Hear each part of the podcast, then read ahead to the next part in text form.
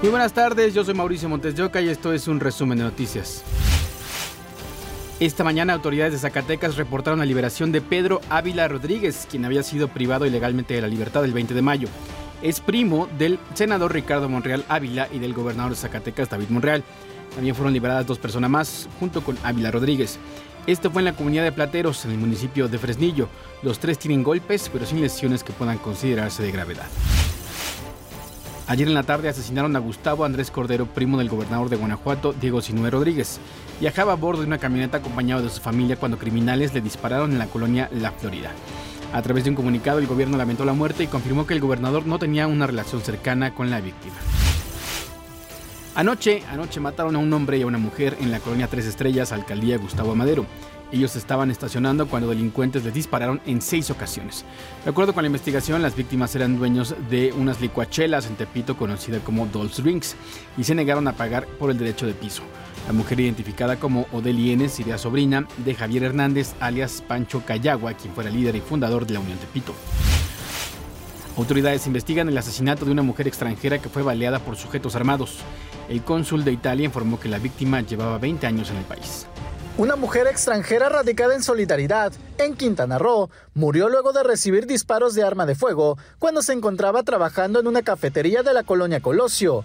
De acuerdo con testigos, sujetos armados llegaron a bordo de un vehículo y le dispararon a la mujer de nacionalidad italiana, identificada como Ornella. Fue un ataque directo, eh, participan dos sujetos. y ya tenemos otros indicios, estamos en seguimiento de estas personas, esperemos su pronta captura. El cónsul de Italia en Solidaridad indicó que la mujer llevaba más de 20 años viviendo en México. Ella era la persona más representativa de, ese, negocio y había estado en, las, en la de la constituyente y, en esta, ¿no? Ella era la que la, persona que veía siempre. Ya empezaron a poner delante del restaurante, dejaron flores y dejaron unas velas encendidas. Estábamos pensando en poner en todos los restaurantes y en todas las tiendas italianas un crespón negro en, señal de, de luto. Por estos hechos, la Fiscalía General del Estado abrió una carpeta de investigación y continúan con la búsqueda de los responsables. Israel Herrera, Fuerza Informativa Azteca. Cerca de 50 policías del Valle de Santiago, Guanajuato, se reunieron en la presidencia municipal para realizar un paro de labores. Aseguran sentir miedo ante los recientes ataques contra la corporación. Autoridades municipales informaron que en tan solo cinco días dos oficiales fueron asesinados. Después de un diálogo, los oficiales regresaron a sus labores. Ya ha habido muchas bajas de compañeros, muchos caídos, asesinatos. No son no son muertes naturales, son asesinatos, son hay atentados contra nosotros. Estamos exigiendo seguridad, la, la, paga de sus seguros de los compañeros porque no les han dado nada a sus familiares. Nosotros nos sentimos amenazados, nos sentimos con miedo. Más de 1.500 personas que fueron desplazadas del ejido Lajerio por los enfrentamientos entre dos grupos del crimen organizado regresaron ya a sus hogares en Comalapa, Chiapas. Las familias son escoltadas y trasladadas en camiones del Ejército y la Guardia Nacional.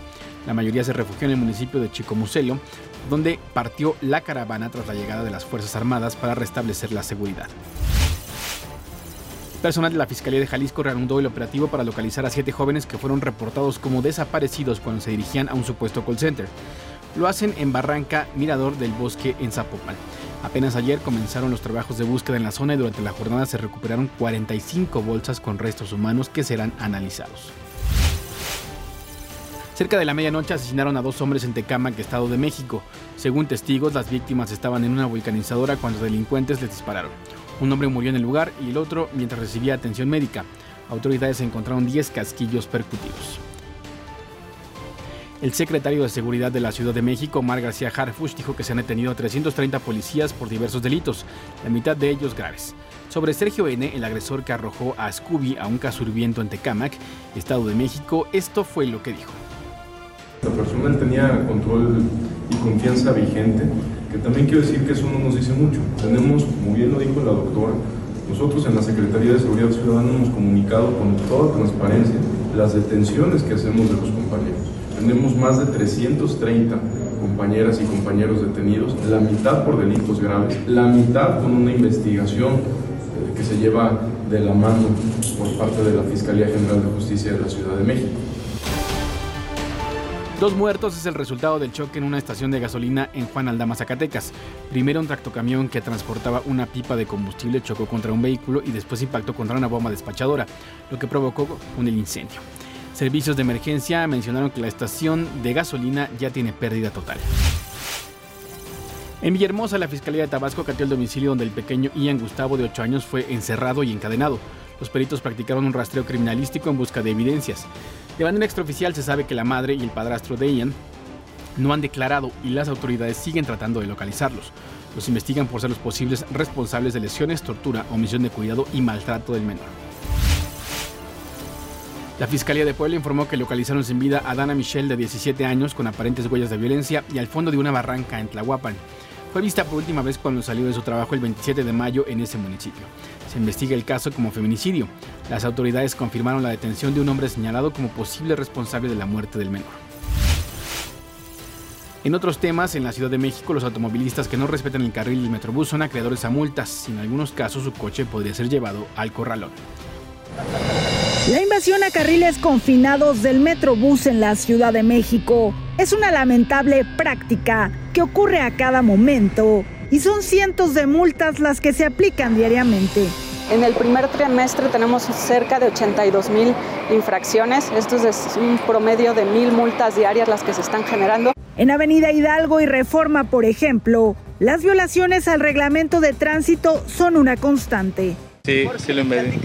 Se me hizo fácil. Está mal, lo sé. Porque veníamos sobre el carril del Metrobús. Y lo más grave es que al momento de ser detenidos, muchos de los infractores no tienen idea de cuánto tendrán que pagar de multa, ni si su auto podría ser trasladado al corralón. Me dicen que, que, hay varias multas que tal vez se tienen que pagar. El tema es que pues también ellos hacen, provocan todo el embotellamiento justamente para eso, ¿no? Para que uno se desespere y ande saliendo, buscando por dónde salir. De entrada, los ciudadanos deben saber que las multas por invadir el carril confinado del Metrobús son altas y que las autoridades, además de los operativos, tienen muchas formas de detectar a los infractores. La multa por invadir el carril confinado es de 40 hasta 60 UMAS. Quiere decir que hablando en pesos va de entre poco más de 4.100 pesos a poco más de 6.200. Tenemos cámaras fijas a lo largo de los corredores, entonces en cuanto circula un auto, toma la placa y esto pues se vuelve una infracción. También nuestras unidades, los autobuses pueden abrir cámaras, podemos detectar si hay invasión y también hacer el registro para que se ponga la multa por parte de Seguridad Ciudadana.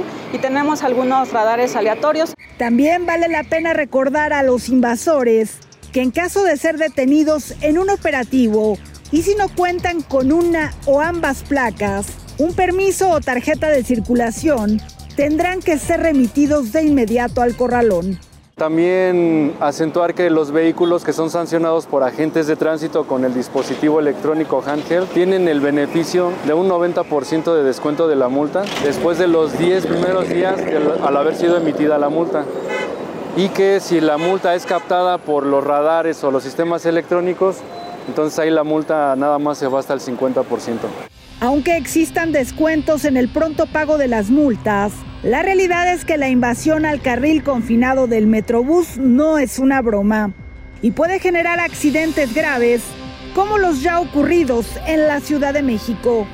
Laura Casillas, Fuerza Informativa Azteca. Hasta aquí las noticias al momento en este podcast informativo de ADN 40. Yo soy Mauricio Montes de Oca y nos escuchamos en ADN 40 Radio.